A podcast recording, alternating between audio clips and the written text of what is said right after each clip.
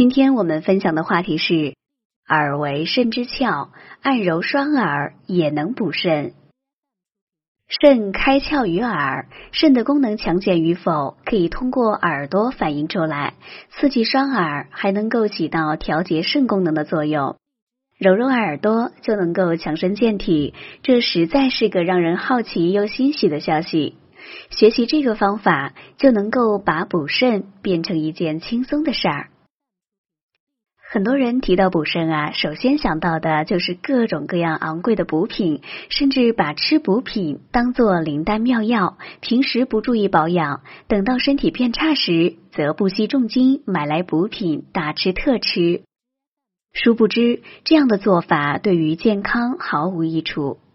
俗话说：“千里长堤溃于蚁穴。”我们的健康同样如此，平时不良的生活习惯日积月累，会使肾气的消耗越来越多，最终酿成大病。如果能有一些简单的方法轻松补肾，那该是多么美妙的一件事！武先生患上神经衰弱已经有一段日子了。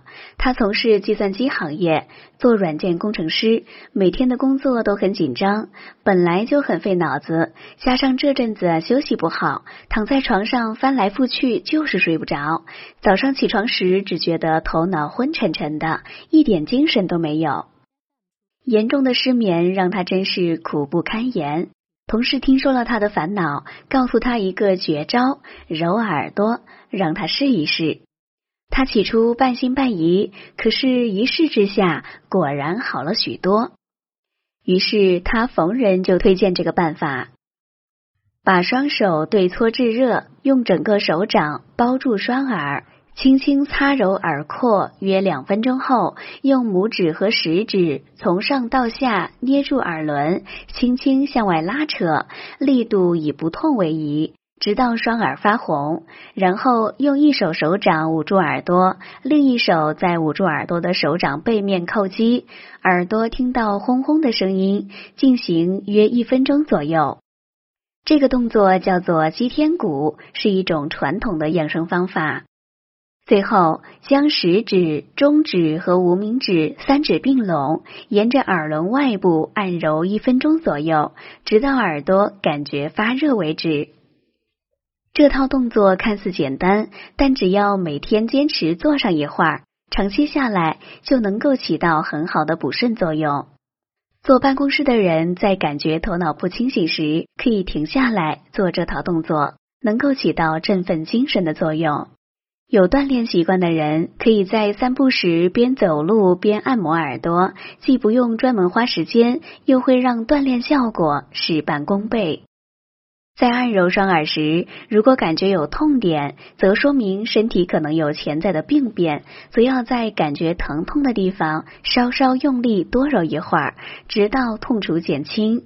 一般揉上几天，就会感觉疼痛慢慢消失了。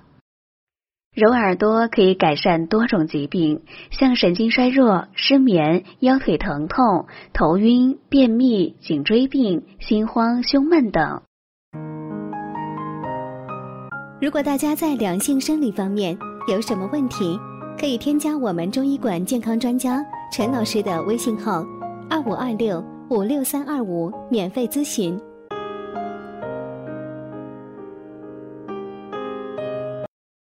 揉耳朵的动作看似简单，但因为肾开窍于耳，所以揉耳朵能够激发肾功能，有补肾益精的功效。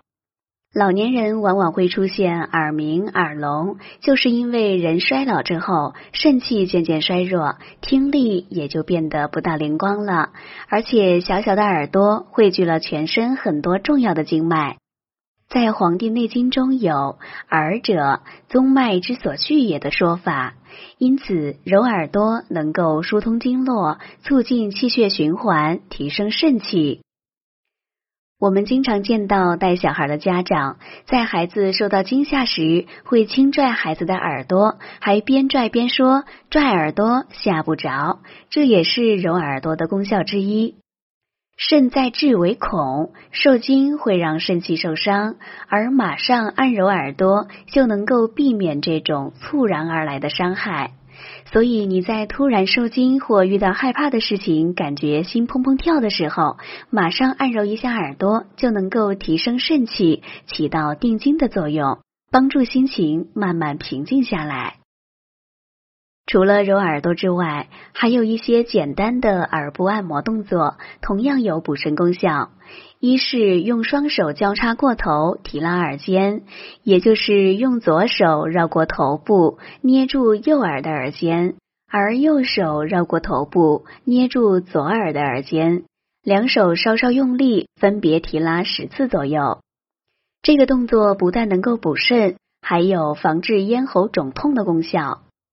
二是双手手指并拢，从前向后扫过耳朵，耳中能够听到擦擦的声音，从而刺激肾功能。长期坚持做这个动作，也能够补肾健身。俗话说：“耳垂大有福。”捏揉耳垂的补肾功效同样显著，用拇指和食指捏住耳垂，轻轻揉搓至耳垂发热，然后向外轻拉耳垂，再放松，让耳垂弹回。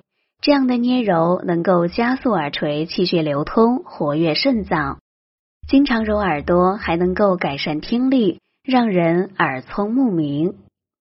对于这些按揉耳朵的方法。你可以根据自己的喜好来选择，既可以全用，也可以采用其中几种。只要把这些方法融入到你的生活之中，就能够对全身的脏器起到保护作用。本节目健康提醒：按揉耳朵是很好的保健方法，如果能够和干梳头结合使用，会使保健效果加倍。干梳头，也就是以食指为梳子，插入头发中，轻轻梳理，直到头皮微热、头部放松为止。两者结合，能够健脑补肾，特别是在精神紧张时运用，有很好的放松作用。好了，朋友们，今天的健康养生知识就分享到这里。